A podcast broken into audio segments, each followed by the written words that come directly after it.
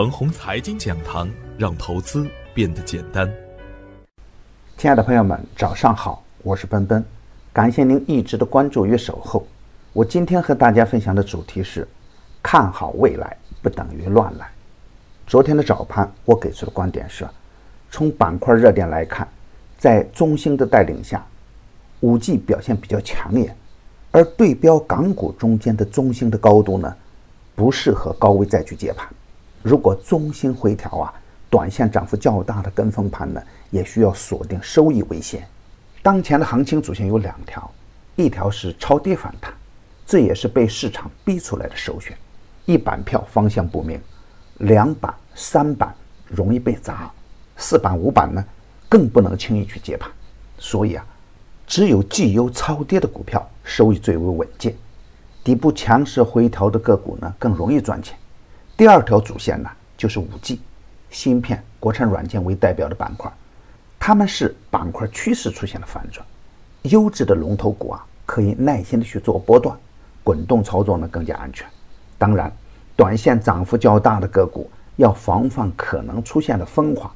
但是呢，对于持仓的个股来说呢，趋势不变就不用乱换，优质的创业板股票呢，仍然可以高看一眼。那创业板指数走强的时候。盘面的赚钱效应呢就不会太差，那做好逢低吸纳很关键。大盘还会震荡，震荡的方向呢大概率向上。那么坚定看好的个股呢，做好追跌杀涨，增量资金还不够，也要控制好仓位，防范风险。昨天实盘的表现是，早盘在政策利好的持续下，创业板走的还是震荡上行的局面，而前期超跌的风能、电能、核能。有联手上冲的表现，由于增量资金不足，近期涨幅较大的五 G、芯片、国产软件等板块也出现了明显的分化，部分高位的品种有筹码松动的现象出现，很多个股有冲高回落的表现。创业板在午盘后应声回落，全天走出倒 V 型，创业板由领头上涨变成了带头砸盘。消息面上，人民币再贬值。已经突破六点七五的关口，这对惊恐不安的市场环境就如同伤口撒盐。另一方面呢，P2P 平台的利空消息不断的被市场放大，这也算是增量资金迟迟不能有效入场的一个因素。创业板弱势的格局下，赚钱的效应就很难改观。所以啊，无论怎样看好市场的未来，也只有选好股票才能干，回调吸纳才能更安全。盲目的追涨呢也会有风险，创业板的量线八连阳被终结，耐心的等待好机会出现。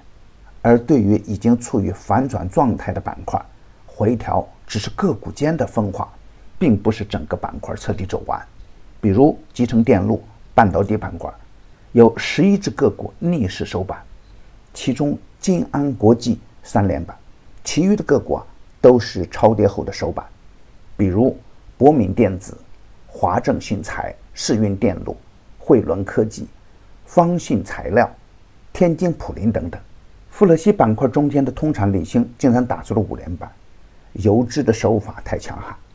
跟风盘伊利达冲高回落，德尔未来呢逆势打两板。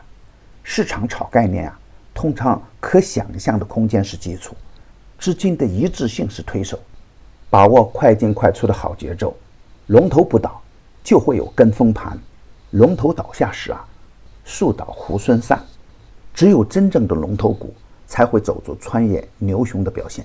从一个较长的时间周期来看呢，人民币一直运行在六到七之间，跌到六点九九是下限，升到六点零一又是上限。虽然贬值的预期还在，但下方空间有限。人民币的贬值概念股啊，仍然可以高看一眼。底部抗跌又滞涨的绩优股可以纳入我们的视线，一旦放量上冲，就是较好的买点。我仍然看好创业板，但是呢，随着退市制度的不断完善，创业板呢有可能经历一次较大的洗盘。成长性差的创业板票需要下地狱，成长性好的公司可能飞天。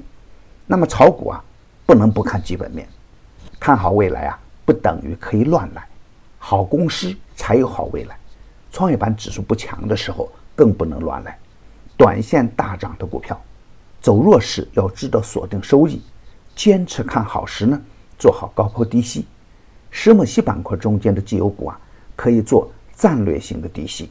介入个股的时候，不仅仅要看形态，还要看个股的量价关系和业绩。业绩优良，量价齐升就是好标的。